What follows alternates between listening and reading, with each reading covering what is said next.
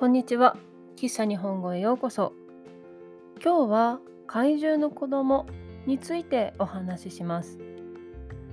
怪獣の子供は五十嵐大輔さんによって書かれた漫画で月刊一期で2006年から2011年まで連載されていました。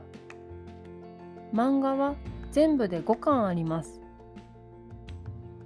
怪獣の子供の主人公は中学生の女の子ルカです。彼女は自分の気持ちを伝えることが苦手です。ルカは夏休みに父が働いている水族館に行ってそこでジュゴンに育てられた海と空という男の子と出会います。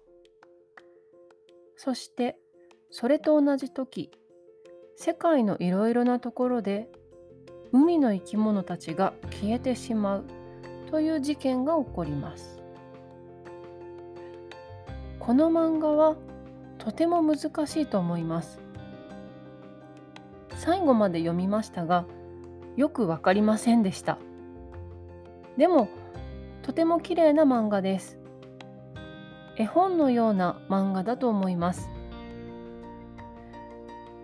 会場の子供は分かる分からないということはあまり大事ではないと思います。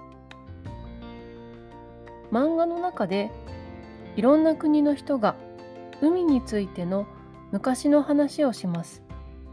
私はそこがとても好きです。会場の子供は英語やフランス語中国語などで翻訳されています。少し古い漫画ですが2019年にはアニメ映画になりました。この映画もとても美しいのでぜひ見てほしいと思います。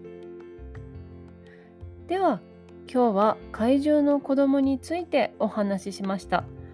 最後まで聞いてくださってありがとうございました。